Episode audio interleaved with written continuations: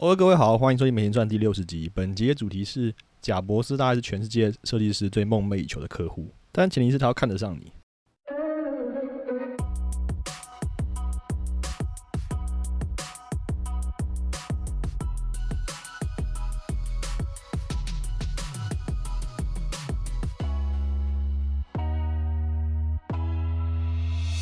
OK，先解释一下为什么突然想到这主题哦。那是因为昨天呢，就是呃三月三十一号的时候，小米宣开了一个春季发表会，它在上面上面宣布很多它的产品啊，什么新的手机啊、新的规格啊，什么那些东西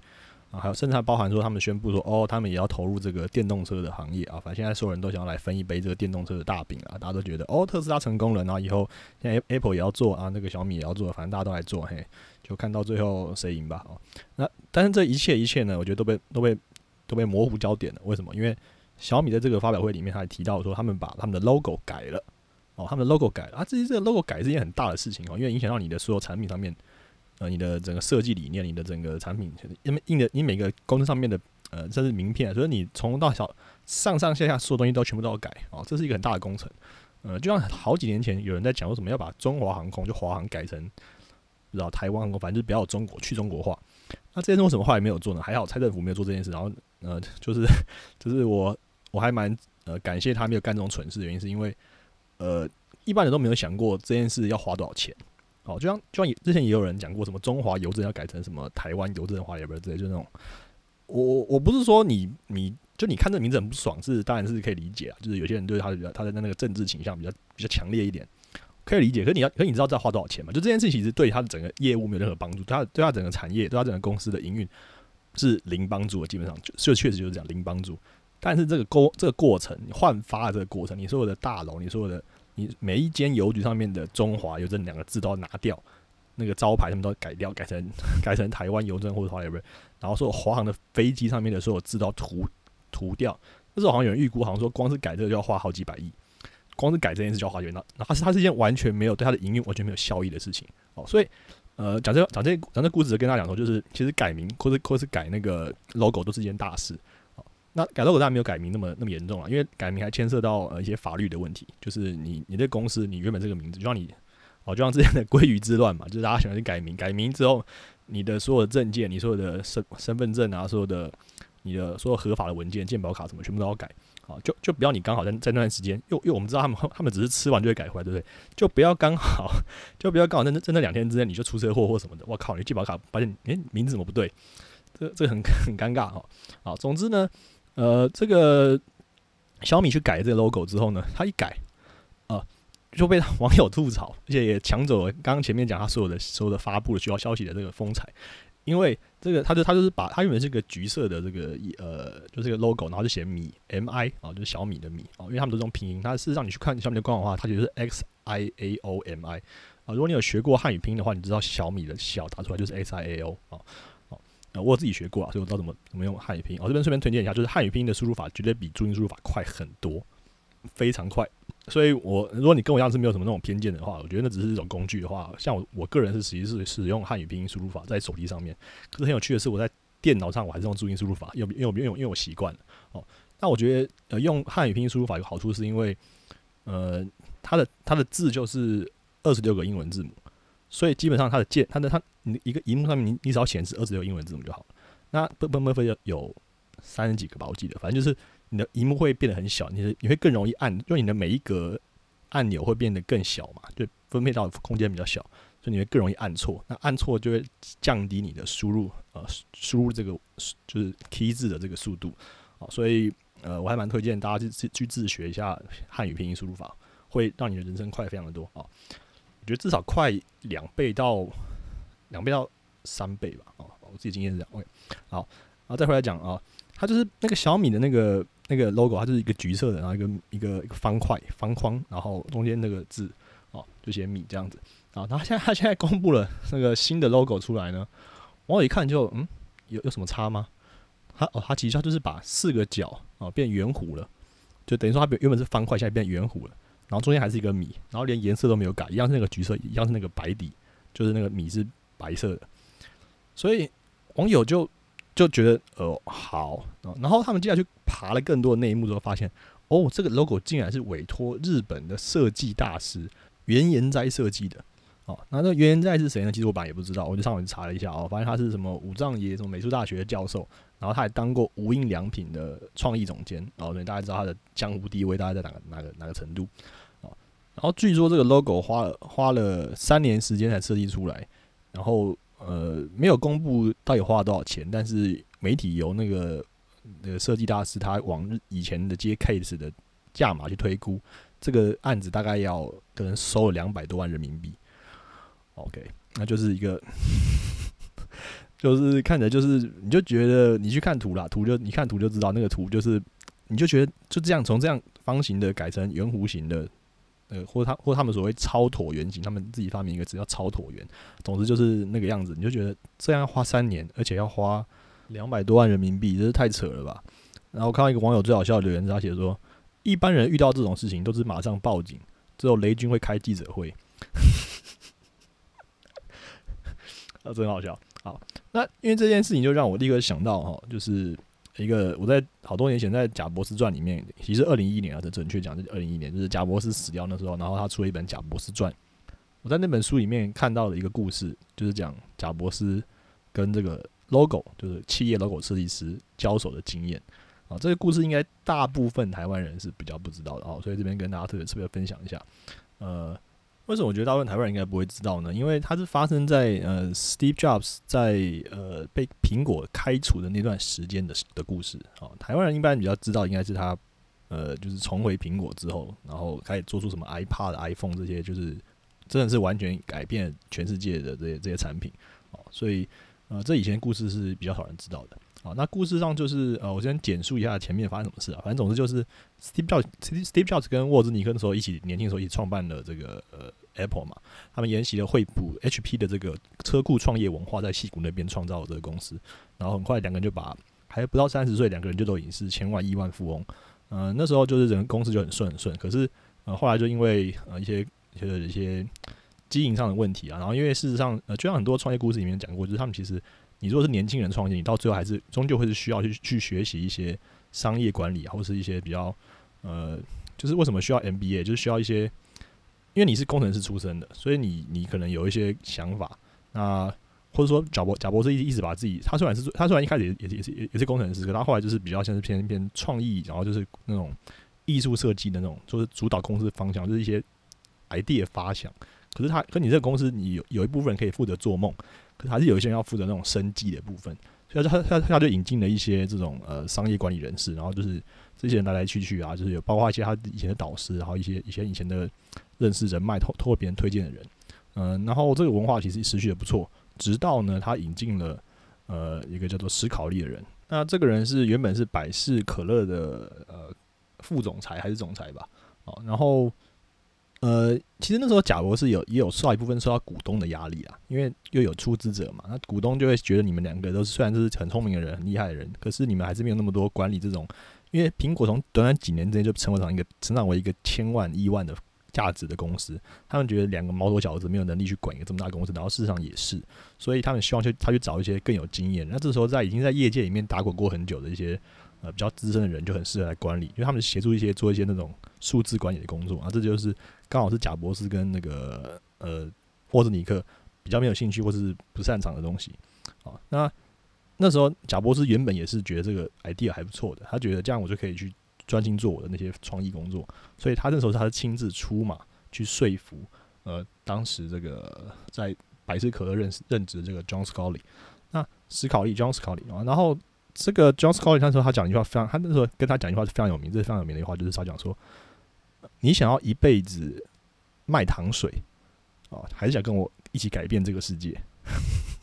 你看，Steve Jobs 就是一个可以有这么容易讲出像电影台词一样的人，就是他就用这句话来打动那个人内心啊。那你呃，我我想要评论一下这句话为什么那么妙哈？因为你可以想象一个当到呃百事可乐副总裁或者总裁的人，他的薪水其实已经是一般人的。好几好几百倍了，好几千倍了。实际上，他的钱只要不要乱花，应该都应该都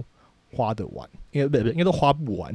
所以，对于这种已经很有钱，或者说或者我们所谓的财富自由人来说，你需要一些更多的诱因去打动他，来跟你一起一起放弃原本那边的收入来这边跟你一起打拼。那他就是用一个梦想来跟他讲，就说你就是或者说那种历史感，就是说你想要改变，你想跟我一起改变世界嘛？还是想你想一直卖糖水？卖糖水是可以赚钱，问题是你会改变什么吗？哦，其实改变不了什么啊，这就是一个很很有很有 powerful 的一句话了。好，那所以后来他就成功的邀请了 Jones 高里加他们公司。可是呢，这个蜜月期没有持续多久，很快两个人就产生一些矛盾，因为呃，毕竟他是就是这就是你引进一些 MBA 或是引进一些这种商业人、商务专业经理人的的的问题，就是说这些人会比较倾向于一些。很实际的数字销售啊，或是那些营收数字的那些那些东西，那他们他比较缺乏一些对于产品的规划，所以这些人可以可能可以很快或短时间内把公司的收入就是提高或什么的啊，但是呢，他们可能在创意发想这一面，就是在你继续让你继续领导这个这个产业前进的，或者或者在保产业产业里面保持领先的这件事，他们其实做不太到。就像就像很很多人讲说，Steve Jobs 过世之后，就是 Apple 就再也没有什么很很有创意的东西出来了。当然，这这个是有一点不公平的批评的，但是我的确也觉得 Tim Cook 就是没有 Steve Jobs 那等的那种 vision，就是他他没有办法看到那么远的东西，没有去想象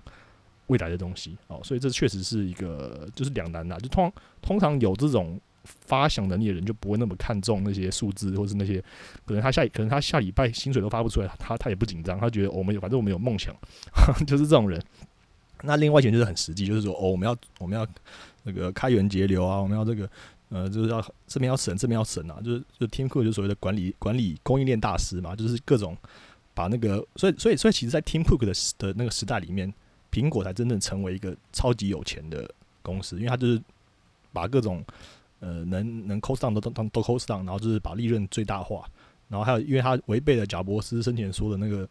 呃，手机，他觉得人类最好的使用手机就是三点七寸啊。但他他但是他过世之后呢，Tim Cook 立刻把 iPhone 变成 iPhone Pro，然后变成变成超大，变成四点七寸。然后呢，中国那边超爱，那那就卖爆。所以他就所以所以就是因为把手机荧幕加大之后，iPhone 才在中国市场占占据了超大的地的市场份额。好，那这当然是题外话了。总之就是呃，他引进了这个就叫 John Scott 之后，后来两个人快就很快就就产生了意见不合。就最后结局就是，呃，Steve Jobs 被赶出公司。那时候他他才三十岁，所以他其实是在，呃，虽然的确他还是有身上还是有十十趴的这个 Apple 股票，所以他依然是千亿万富翁。可是他很他很生气，他很不快乐，因为他觉得他被他被他自己创立，我竟然会被我自己创立的公司给赶给赶出门。所以，啊，所以他所以这时候他就开始立刻立刻就想说，我要我要做一些别的事情啊。他想要什么事情呢？就是当然他还是要继续创业啊。他创办一个公司叫做 Next，N E X T 就是下一个那个 Next。这家公司呢，一样电脑公司，但他们说他们他们目标瞄准的是呃教育市场。哦，其实这就是你可以看到，其实这其实是延续苹果一贯的政策。如果在买 Apple 产品的人就会知道，Apple 都有提供给学生优惠，而且那个优惠是比，因为大家都知道，一般 Apple 产品在市面上很少打折，很少打折。但是我没有记错的话，Apple 的校园优惠好像是九折，就你只要是。学生的话就是可以打九折，然后教职员也可以哦。这就是 Apple 一向对，因为他因为他们觉得学生是就这就很很很细骨、很旧金山左派呃进步派思维，你知道，就是他们觉得呃这些年轻人是未来的希望，这种感觉就是就是说你他觉得投资这些人，他们可以可以方便使用我们这个超棒的软体，然后可以用这些软体可以创造，我们可以而且而且我们我们有很多很棒的这个 Final Final Cut 啊什么之类，就那种很多软体可以支援，让你们可以让你们这些创意人才可以用我们的。可以比较用比较少成本持有我们的超好的产品，然后用这些超好产品创作很多很超棒的作品，然后让这个世界变得更棒。哦，这就是左派，这就是进步派人很常会想的一些事情。哦，我尤其刚刚有点爆音哈。然后总之，总之他创这个公司呢，就是呃，也也不是他突然想到，就是他其实原本在苹果公司内部就有在开发一个专案。这个专案是他跟一个诺贝尔化学奖得主聊天的时候想到的，因为那时候他们就在想说，因为那个化奖他他讲就是他们讲说，我们要做实验就要等很久，等结果啊。然后贾博士就想说，嗯，你为什么不用电电脑来模拟呢？哦，这个这句话现在听在现在的化学系学生里面，应该觉得哦，这不是常识嘛？呃，我不知道各位知道，就是现在有非常多的实验，尤其是药物的实验，很多东西化一些化化学式分子分子结合那些实验，都是用电脑模拟的。以前的话，你就真的要去调那个溶剂啊，或者什么，就是把它们加起来看，等它们的反应。可能你要，可能你要催化剂，可能还是要等个十天之类的。我不知道，就是随便讲，就是你要等很久。那你现在用电脑，就是啪一点下去，嗯，瞬间算完，哦，就就就就就就知道结果是什么了。那那那时候他就诶，就他就发现说，诶，其实是校园里面有这种呃需要电脑的需求，就是可以拿来做一些模拟。然后呃，所以他所以他那时候在内部，他们苹果内部开一个计划叫做 Big Mac，就是大麦克，可能就是可能是想要说是比较高级的 Mac，吧它是高级电脑，因为他发现当时的 Mac 就是因为他也有他那时候就把立刻把电脑拿拿去给那个那些学者里面试试用。就那些那些学者用，就发现说，你这个速度不够快，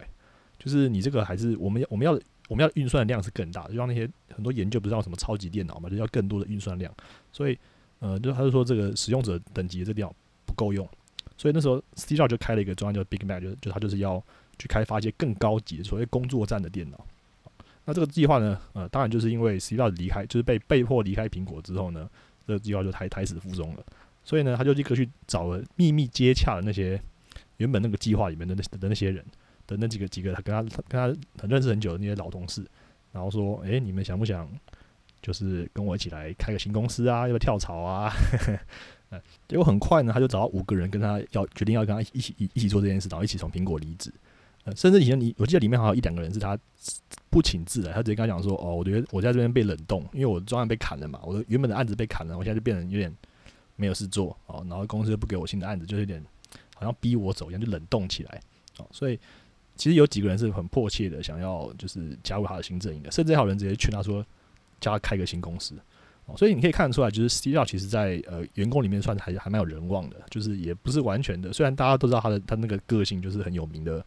呃阴晴不定，但他确实还是很多人喜欢他，然后希望他可以跟他继续共事。所以很快呢，Steve 就决决定要立刻开公司，反正他钱很多嘛，然后就开一个这新闻叫 Next 好，然后。呃，他那时候还有个插曲，是他跟董事会的人讲说：“诶，我要开开新公司喽，因为他那时候还有十趴的股份嘛，他是超大股东，而且他那时候还其实还是董事长，他是挂的，他是挂名董事长，他还没有完全退出董事会。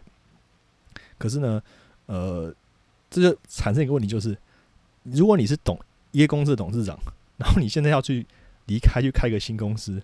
而且你还要把我公司里面的员工挖走，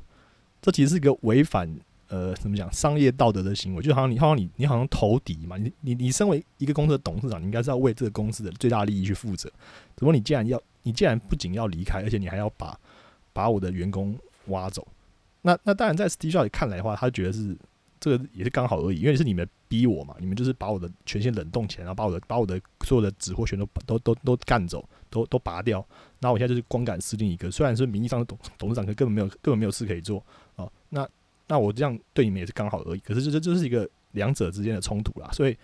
那时候董事会成员都非常的愤怒，所以他们最后算算是有点呃不欢而散。但无论如何呢，很快和 Steve 还是把这个公司开起来了。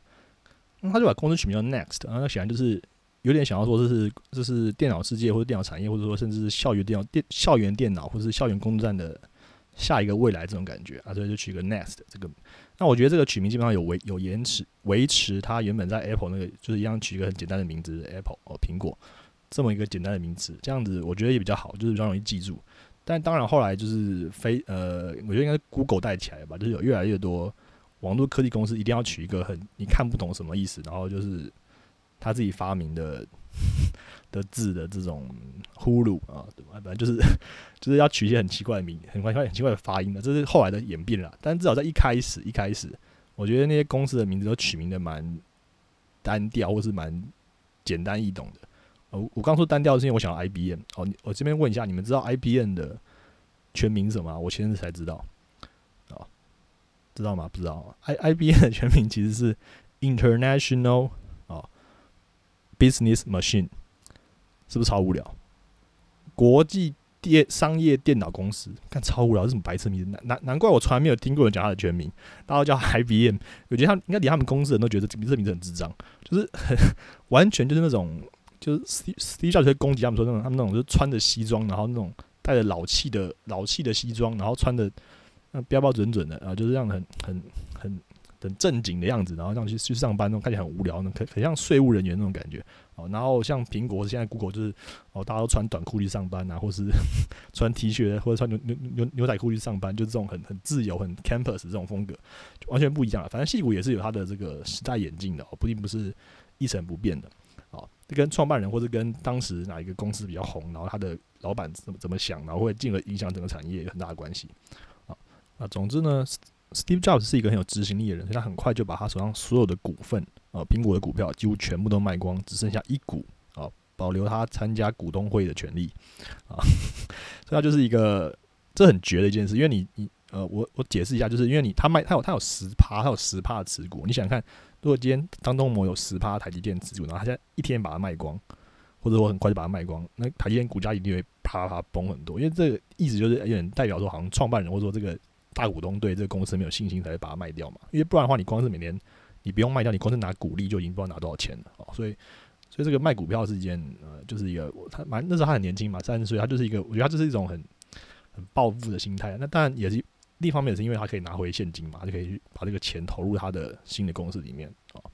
那他这个公司创立之后呢？很快他就需要一个 logo 嘛，所以他这时候他就找到了一个他心中非常理想的人选，就是鼎鼎大名的 Paul Rand 保罗兰德。保罗兰德是一个很有名的 logo 设计师哈，他曾经设计过帮很多美国企业设计过 logo，像是君子杂志啊、IBM 啊、那个西屋啊的电器公司，然后 ABC 和 UPS，呃，就是都他设计的。但是因为那时候 Paul Rand 跟 IBM 还有合约关系，所以如果你要他帮另外一家同样也是电脑公司设计的那个商标的话，显然会有一些问题哦。所以贾博士就打电话给 IBM 执行长，那那时候那时候叫做叫做 John X，然后可是他他出差到外地去了，然后呢，贾博士还是坚持要跟他联络啊，最后只好由副董事长啊 Paul Rizzo 接电话，然后被贾博士纠缠了两天之后呢。他终于投降了。他说同意，他因为他知道如果不同意的话，呃，贾博士会把他烦到死。于是呢，这个 Porin 的呃的客户同意的时候，Porin 就飞到这个 Palato，跟贾博士一边散步一边讨论这个新公司的规划和这个远景。哦，那贾博士说他们公司的电脑是立方体哦，他喜欢这种简单又完美的设计。那 Porin 就说，那就把商标设计成呃视线倾斜二十八度的正立方体。哦这个我们我们反正你到时候可以去查一下那个图，然后你就知道那个最后出来是为什么什么是斜二十八度了。好，那贾博士问兰德说呢，可不可以多做几个设计让他选择？哦，这个就是 我标题打的意思。呃，Paul Rand 直接说，哦，他一次只会给客户一个提案，我负责解决问题，你负责付钱。你可以采用我的设计，也可以不用。但是我不会一次给出好几种设计，无然后无论你采用与否，你都要给我钱。这就是什么？这就是所有梦工设计师梦寐以求的客户。为什么这样讲呢？因为因为呃，设计师最讨厌就是比稿，比稿就是呃，比方说我现在大某某大公司，然后我现在要开一个案子，然后就是。我需要为我一个产品设，就是啊，随便讲，比方说我现在为一个，我现在随便拿我随便东西，就比方说有有一个咖啡好了啊，一个咖啡新的咖啡产品，然后就是保特瓶装的，然后我要设计外面的包装，那我就丢出去给好几个公司去去去去去叫他们交一份稿上来，然后我就有好几个人可以选，这是所谓的比稿，就是我可以比较哪一些，就是哪一家比较好哦。那当然你也可以用这个比稿当做一种呃。一种怎么讲，就是你可以跟 A 公司说，哎，B 公司这个设计，我觉得我觉得比较好哦，然后怎样讲，可以跟他 negotiate 嘛。那这是跟好几家公司的情况。那有的有的公司，他跟他跟你确定，比方他最后决定是好，我要 A，我要我要 B 公司接这个案子，但他依然还不满意，他要继续讲说，那你要再给我更多的细项设计，比方你要同样一个这个风格要有不同风格，你要给我四五个风格，让我再去挑。这就是所谓的呃，就是会加重设计师的工作，就等于说你要一次想出好几个提案，然后让客户来从里面选一个满意的。但是 Paul Rand 这种大师他的态度就是，我就只做一个哦，因为我是专业的，你也是专业的，哦，但是你专业跟我不一样，这个是我的专业，所以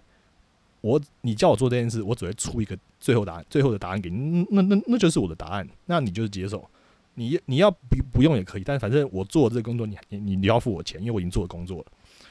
那很显然的，各位听众应该知道，呃，Steve Jobs 会怎么样回答这件事呢？他的他超喜欢这个想法，因为因为 Steve Jobs 一直都觉得自己是一个艺术家，他觉得他是他觉得这是这个想法是对的，好，但是这个这个呃这件事整件事都很 OK，只问题在于说它的价码是十万美金。哦，那大家都知道通货膨胀的问题，就是那时候的十万美金跟现在十万美金不一样。现在可能你现在那时候的十万美金跟现在十万美金可能呃差了十十倍、二十倍，甚至一百倍。呃，所以那时候是一笔大钱。所以这个委托案就是等于是一场豪赌了。哦，那兰德只花了两个星期就完成这个设计。哦，记得我们前面说小米花了多花了多久吗？花了三年。哦，啊 p o r a n 只花两星期就完成这个设计，然后他带着。图稿飞来加州，然后到贾博士的家里面，然后我们先吃晚餐。哦，这段还蛮像，还蛮像那个中国人办。中国人都是先华华人华人，我倒有点不喜欢中国人这个词啊，有人有人可能也不喜欢华人这个词啊。总之就是我们都是喜欢先吃完饭，吃完饭之后再聊正事。啊这跟欧美比较比较不一样。哦，他们他他们他们他们这边采用了欧美的呃，采用了呃亚洲的方式啊。然后他们就是先吃完饭，然后吃完饭之后呢，兰德就掏出他的设计本。他那本设计本是很厚的一本本子，我记得我在另外地方查到资料是好像八十几页小册子，然后就是里面会详细叙述说我为什么这边我为什么会这样设计，这边为什么会我什我什么理念，我觉得这个东西应该代表什么，然后写写写写，然后有图有图有图，然后写写写写，然后最后一页才是那张跨页，然后是他最后的成果放在里面。好，那这个小册子里面写着说呢，这个商标的设计啊，色彩配置与方位是对比研究的呈现。倾斜的角度少了正式感，但是为整个图案增添活力和亲和力。哦，然后像是圣诞节的小封签，同时又具备橡皮图章的权威感。哦，然后这个 next 哦，这个四个字是分成两行，然后占满了立方体顶面的正方形，然后底面只有一是小写。哦，它是 N E X T，它是 N 里面 N 只有一小写，另外 X N X T 都是大写。哦。那兰德在这个册子里面解释说，一这个字母是与众不同的，可以代表 education excellence，啊，甚至可以代表一等于 mc 平方。那贾博斯的这个人反应是很难预料的哦，他可能批评一个作品是垃圾，也可能把别人捧上天哦，所以他他看完之后呢，他的反应是，呃，他拥抱了兰德，他超喜欢这个，超喜欢这个 idea 哈。他们这一个小地方有不同的意见，就是。兰德为这个商标中的“一”这个字母选择的颜色偏向暗黄色，那贾博士希望可以改成比较明亮、比较传统的黄色。这时候呢，兰德呢，他用拳头敲一下桌面，他说道：“我在这一行已经干了五十年，我知道我在做什么。”贾博士就让步了。你看，是不是超棒？这个设计师听到，如果这边有听众是设计师的话，你看这边你应该超感动吧？就觉得哇哇，我竟然如果我有一天可以对客户这样讲话，我他妈就已经。人生巅峰，你知道吗？人生巅峰，我觉得。但是，总之呢，这个故事就是，呃，他就做这个样，然后事实上，这个呃，这个 logo 也算是应该应该算是很成功了。虽然吉老都说我并没有特别喜欢这个 logo，我看了之后我也没有觉得这是一个很伟大的设计，但是可能在当时吧，因为我们毕我们我们不能用现在眼光去看以前的东西，你知道吗？就是这是一个很多人常犯的错，就是你常用现在的标准或现在的审美去看以前的东西。这你要你要去想办法带入当时的情境，比方说你要你要先列出来说，当时市面上电脑公司都用什么样的 logo，然后你去跟他比较说，哦，当时的大家都长这样，那我长这样是不是比较突出？哦，这样你要就像这样的比较才比较有合理性，你不能就是拿一个二零二零年的东西去跟一九八几年的东西比，这样根本就一点意义都没有。就是就是你当然会觉得靠近二零二零的东西你比较喜欢嘛，合理上应该是这样的，除非那个很失败啊，所以就是这样子哦。那总之呢，这个 Next 这个这个东西，呃，这个商标，当时公司里面的人也是对这件事有很有意见。可是因为毕竟他自己的钱嘛，那他很坚持一定要有一个很好的商标，因为他觉得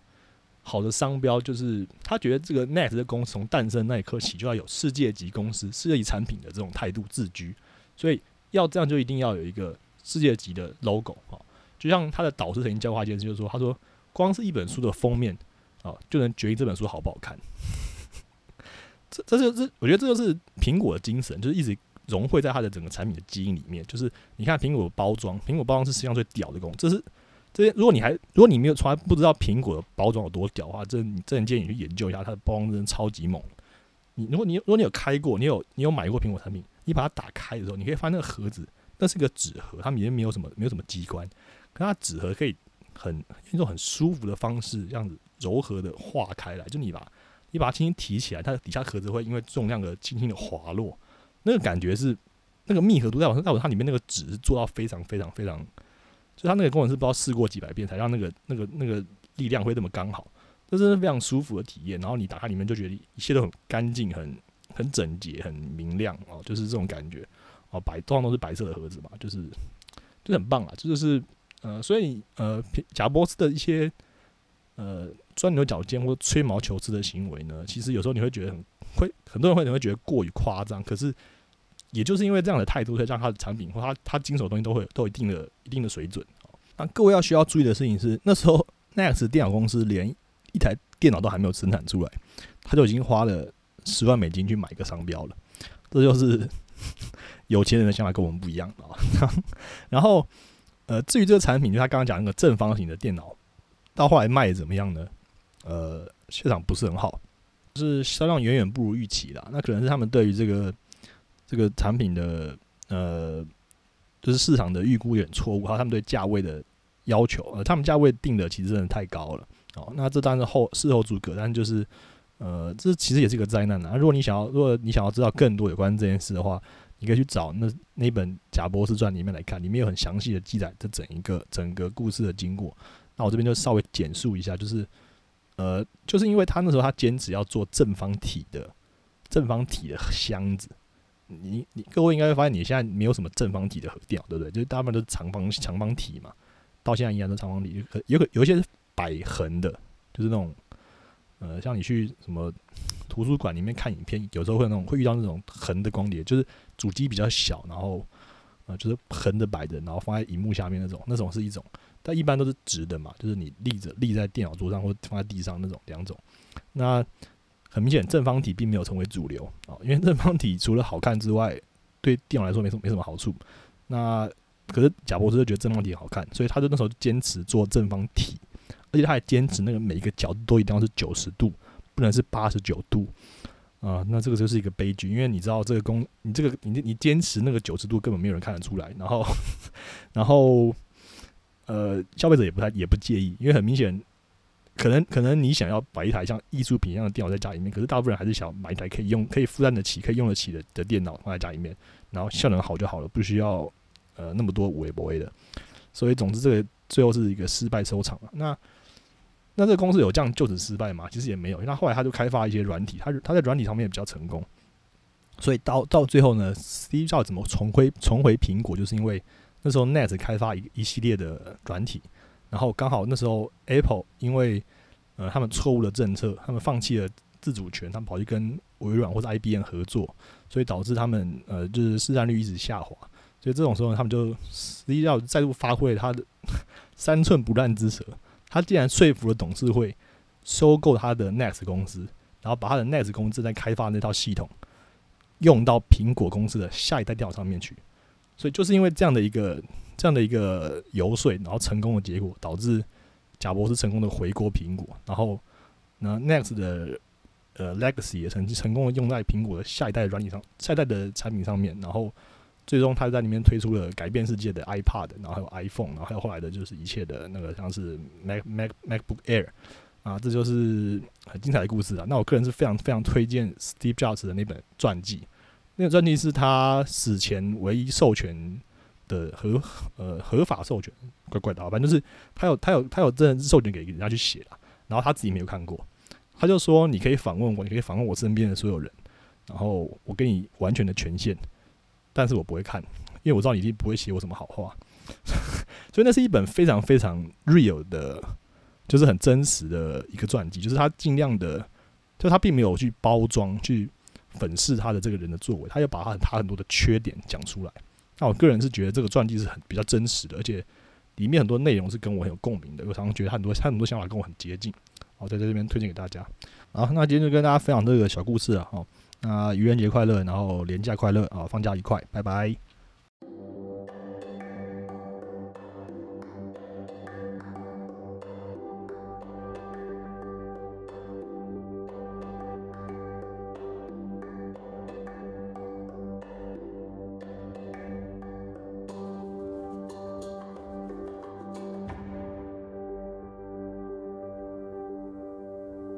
那贾博士从苹果公司离开，然后开始经营他的新公司 Next 的这段时间内呢，他还做另外一件对后世影响深远的事情，就是他买下一间公司，那间公司的名字叫做皮克斯动画。啊，这故事有我们以后有机会再讲。